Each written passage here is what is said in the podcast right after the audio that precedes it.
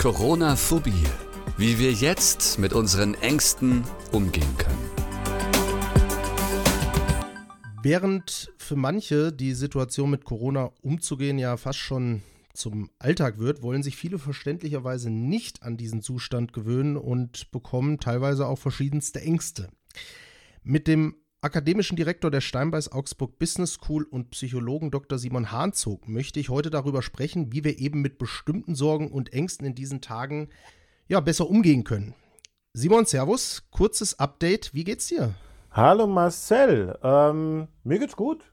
Ich hatte äh, viel Sonnenzeit mit meinen Kindern und ähm, das waren durchaus Highlights der letzten Tage und da geht's mir echt ganz gut eigentlich. Wie ist bei dir? Heute ist Wetter schön im Allgäu. Die letzten Tage war es nicht so gut. Ähm, konnte man ein bisschen was im Haushalt erledigen, aber doch, insgesamt besser als letzte Woche. Da hat es mich ja gesundheitlich ein bisschen umgenockt, aber jetzt ist eigentlich alles wieder gut und ich freue mich auf die Woche. Das ist doch schön. Simon, Mitbürgerinnen und Mitbürger bekommen Beklemmungen in der Brust, wenn sie an Corona denken, machen sich wahnsinnige Sorgen um ihre Gesundheit und äh, die Gesundheit von lieben Mitmenschen spielt da natürlich auch eine Rolle oder eben die berufliche Zukunft. Angst vor und durch Corona ist allgegenwärtig. Lohnt es sich denn, gegen diese Angst zu kämpfen? Ah, ich finde das mit dem gegen die Angst kämpfen nicht den passenden Weg. Ich würde es, um in dieser Metapher zu bleiben, eher so sagen, statt gegen die Angst zu kämpfen, ist es viel schlauer zu lernen, mit ihr zu tanzen. Denn die ist ja, das habe ich jetzt schon oft genug gesagt, nicht prinzipiell ein Gegner, sondern schon auch ein Unterstützer. Nur ist sie eben, wenn sie zu viel da ist oder im falschen Moment da ist oder wenn man sie gar nicht mehr los wird, äh, eben nicht im passenden Umfang da. Und das heißt durchaus, dass es ganz schlau ist, ab und an sich einfach davon abzulenken und man muss jetzt der auch nicht dauernd immer nur auf den Grund gehen und versuchen, das zu lösen oder die Ursachen rauszukriegen. Das ist vollkommen okay, wenn man es zwischendurch auch wunderbar schafft, die einfach mal zu überbrücken. Ähm, aber wenn man es mit dem Kämpfen versucht, das ist äh, wenig erfolgversprechend. Wenn du es dann tanzen nennst, äh, wie kann ich mir das konkret vorstellen? Also du jetzt als Experte, welche Tipps kannst du mir da oder den Betroffenen mit auf den Weg geben? Also ich teile das gerne in vier verschiedene Bereiche oder Ebenen auf, auf denen man mit der Angst umgehen, lernen, entwickeln, sich entwickeln kann. Mhm. Das ist einmal die kognitive Ebene, also der Kopf, was kann ich in Gedanken, in meiner Struktur gestalten. Das ist die emotionale Ebene, also alles, was eher so mit den Gefühlen ähm, zu tun hat. Dann haben wir die körperliche Ebene, ganz wichtig, gerade auch im Umgang mit der Angst. Und zum Schluss die soziale Ebene, also wenn es um, um die Leute um uns herum geht, die sowohl Angst auslösen, aber vor allem auch ganz viel Potenziale bieten, um mit der Angst umgehen zu können. Vielleicht kannst du das mal am Beispiel ein bisschen griffiger machen. Wir können ja mal nacheinander uns da so entlanghangeln. Was bedeutet denn in dem Fall erstmal die kognitive Ebene? Was kann ich denn da tun?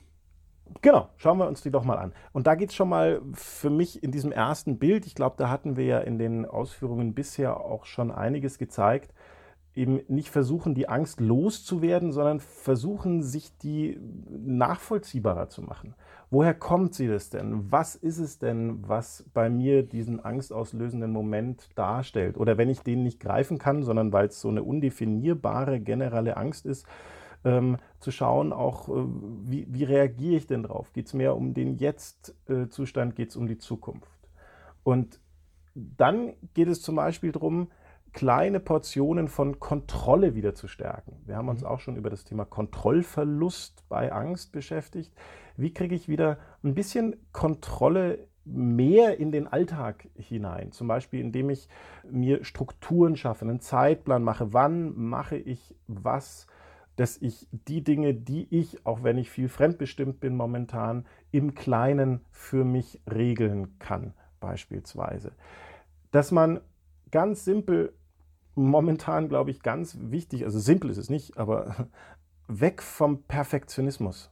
Okay. Dass gerade jetzt einen Mut zur Lücke, es muss improvisiert werden, wir können nur für die nächsten Tage gerade teilweise denken, dass ähm, sich, sich davon versuchen, das loszuwerden, es muss so perfekt sein, wie es vorher vielleicht äh, war. Und vielleicht schafft man es ja sogar, rauszukriegen, was denn in diesem Angstauslösenden auch für Möglichkeiten drinstecken. Also worauf macht es mich denn aufmerksam, wo irgendwas halt nicht passt. Mhm. Gerade was ich verändern sollte, könnte, äh, müsste. Und ein letztes Beispiel, das nennt sich Gedankenstopp, mal was ganz Konkretes. Okay. Dass man, das kann man trainieren, das klingt erstmal ein bisschen komisch, aber wenn man merkt, oh, oh, oh, die Ängste werden wieder mehr und gerade die Gedanken fangen wieder das Schwurbeln an, diese ganzen, oh, was passiert, wenn, hätte, könnte, müsste, sollte, also wenn es wieder so losgeht, dass man dann ganz bewusst eine Zäsur setzt und sagt, stopp, jetzt gehen diese Gedanken erstmal nicht weiter. Mhm. Was nicht heißt, dass man die versucht abzuschalten und nicht mehr bearbeitet, aber jetzt im Moment, wenn mich das so oh, überfordert, dann erstmal nicht, sondern erstmal muss ich dafür eine Situation schaffen, wo ich Ruhe habe, wo ich gestärkt bin und dann kann ich daran denken. Okay. Und das ist allein schon wieder ein Stück Kontrolle auch über den Umgang mit diesen Gedanken. Okay, so viel zur kognitiven Ebene, was damit sicherlich einhergeht oder ineinander übergeht. Gerade wenn ich solche Übungen angehe, ist ja auch die emotionale Ebene dann, die du vorhin schon mal angesprochen hast. Absolut, denn ist ja auch deutlich geworden, Angst ist eine Emotion, ne, die kann man nur mhm. begrenzt beschreiben und mit dem Kopf erfassen. Und umso wichtiger ist es, diesen Bereich eben auch dazu zu holen. Und da geht es schon morgens los. Und auch das braucht eine Aktivität eines jeden Einzelnen, nämlich dass man den Tag möglichst entspannt versucht zu beginnen. Mhm. Stressmomente rausnimmt, sondern lieber sich ein Zeitfenster schafft in der Früh, dass man ähm, kann sein, dass man dann vielleicht eine Viertel, halbe Stunde früher aufstehen muss, das ist der Preis, aber kann sich rentieren, um damit gelassener und relaxter in den Tag zu kommen und dadurch den, das Risiko für eine nächste Angstwelle schon mal zu verringern. Mhm. Und das auch tagsüber immer wieder mal machen, sich innehalten in Momenten, die was Schönes sind. Und das mal, das muss jetzt keine halbe Stunde jedes Mal sein, aber mal ganz kurz zwischendurch sich einen Moment nehmen und sagt, ja, jetzt ist gerade auch mal gut. Selbstverständlich helfen hier auch Entspannungsverfahren, das liest man allerortens, die muss man aber natürlich sich erst angewöhnen. Da gibt es so verschiedene Themen, gerade das äh, autogene Training ist da zum Beispiel sehr bekannt oder die ähm, progressive Muskelentspannung. Das sind beides hm, Verfahren, die muss man aber eine Zeit lang lernen. Da gibt es übrigens von fast allen Krankenkassen Unterstützung für Kurse, die das ermöglichen, nur mal so als Tipp. Aber, und die sind sehr wirksam nur, wie gesagt, da muss man eben erstmal so ein bisschen ran. Also sowas wäre eben auch äh, etwas, wo man rangehen kann. Und auch hier nochmal ein kleiner, ganz konkreter Tipp. Das würde man als Stressimpfung oder Angstimpfung bezeichnen, dass man im Geiste schon mal so ein bisschen sich auf den Tag vorbereitet und schaut, was könnte denn da auf mich zukommen, was mir möglicherweise Angst macht.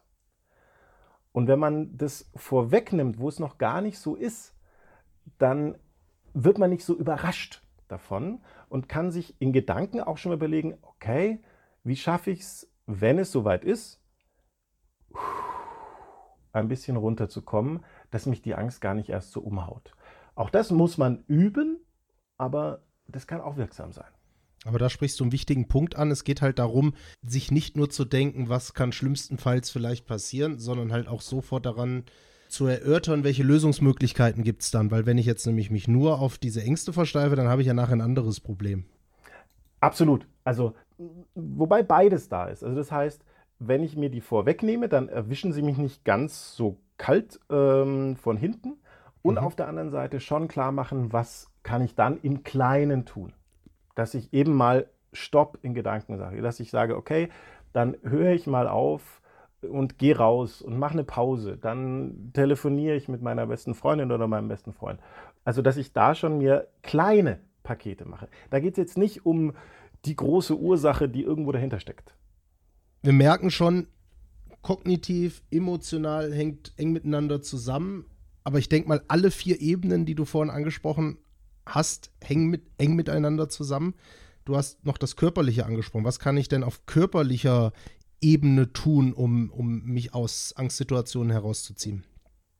Ist eben ganz, ganz wichtig. Also, um das noch kurz aufzugreifen, ja, die hängen alle miteinander zusammen. Und deswegen äh, ist mir das wichtig zu vermitteln, dass es sinnvoll ist, auf alle vier Bereiche zu schauen und nicht zu glauben, ach, jetzt äh, ja, übe ich das mit dem Gedankenstopp und dann ist alles gut sondern dass man überall Möglichkeiten hat und der ein oder andere springt halt vielleicht auf die verschiedene Ebene auch leichter an, tut sich da leichter, aber dass man zumindest alle vier so ein bisschen im Hinterkopf hat, wo man auch rangehen kann. Körper, ganz, ganz wichtig.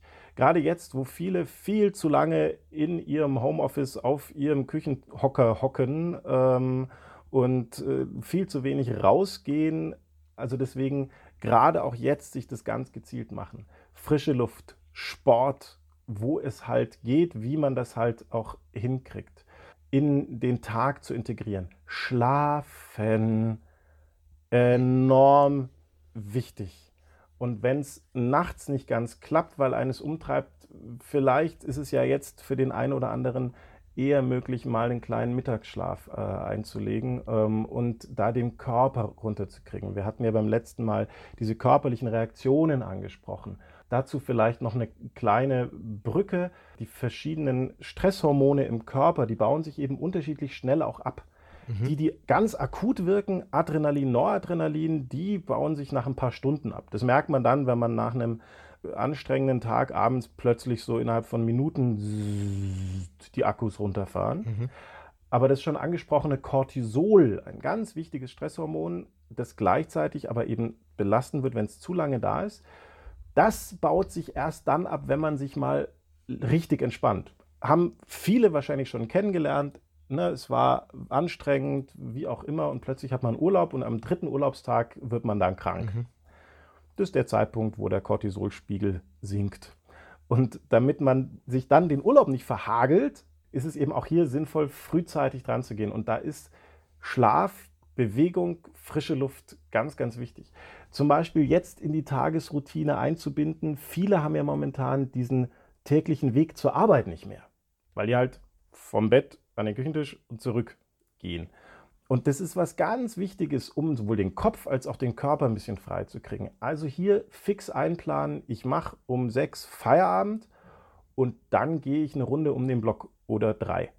Und sowas dazu zu holen, und auch im Kleinen den Körper tagsüber nicht zu vergessen, zwischendurch mal eben aus dieser ungemütlichen Haltung am Küchentisch aufstehen, sich kurz mal bewegen, eine kurze Atempause einlegen und für nur 60 Sekunden mal entspannen und dann weitermachen. Nimmt vieles weiteres schon mal die große Schlagkraft der Angst. Sehr schön. Jetzt hast du äh, vorhin noch die vierte Ebene, die soziale Ebene angesprochen. Da bin ich jetzt persönlich sehr gespannt, weil wie soll das momentan funktionieren, wo wir doch soziale Kontakte vermeiden sollen? Ja, das ist auch gleichzeitig eine der großen Probleme. Das ist einer der Faktoren, die meiner Überzeugung momentan Themen wie Ängste stärken, weil wir uns alleiner, einsamer fühlen, weil uns der normale Alltagskontakt, da geht es ja nicht mal jedes Mal um tiefstgründige Gespräche, das ist, fehlt halt einfach. Und umso wichtiger, sich auch das jetzt aktiv zu holen. Und das ist halt die Herausforderung. Wenn ich automatisch im Büro meine Kollegen sehe, dann ist es halt leichter äh, oder am Arbeitsplatz, als jetzt muss ich das Ganze aktiv machen. Oder wenn man sich erst überlegen muss, wo treffe ich mich umso wichtiger, das jetzt dazu zu holen. Vielleicht nicht ganz so breit streuen, da geht es mir jetzt gar nicht mal um den Realkontakt, sondern weil das einfach schwieriger ist, wenn man nur telefonieren kann. Sich überlegen, wer sind meine zwei, drei wichtigen Sparringspartner und mit denen einen engmaschigen Kontakt halten. Und zum Sozialen zählt eben auch, das ist mir immer auch wichtig, hier dazu zu holen, wenn es nicht anders geht, wenn ich mir unsicher bin, zählt für mich auch professionelle soziale Unterstützung. Das heißt, sich nicht zu scheuen, über das Thema auch mit einem Arzt zu sprechen mhm. oder äh, dann da in die Richtung weitergehen. Aber um es nochmal kleiner zu machen, sich bewusst und gezielt jemanden zu suchen, mit dem man regelmäßig, ganz wichtig, sich austauscht. Nicht erst dann, wenn es brennt. Und jetzt auch nicht alle zehn Minuten, weil sonst kommen wir ja zu nichts mehr. Aber halt so ein fixes Date einmal die Woche oder alle drei Tage am Telefon oder wie auch immer das halt technisch gerade geht, um hier regelmäßig an sich und am Kontakt dran zu bleiben. Schön. Nehme ich auf jeden Fall mal mit. Und ich hoffe, die Hörer da draußen auch.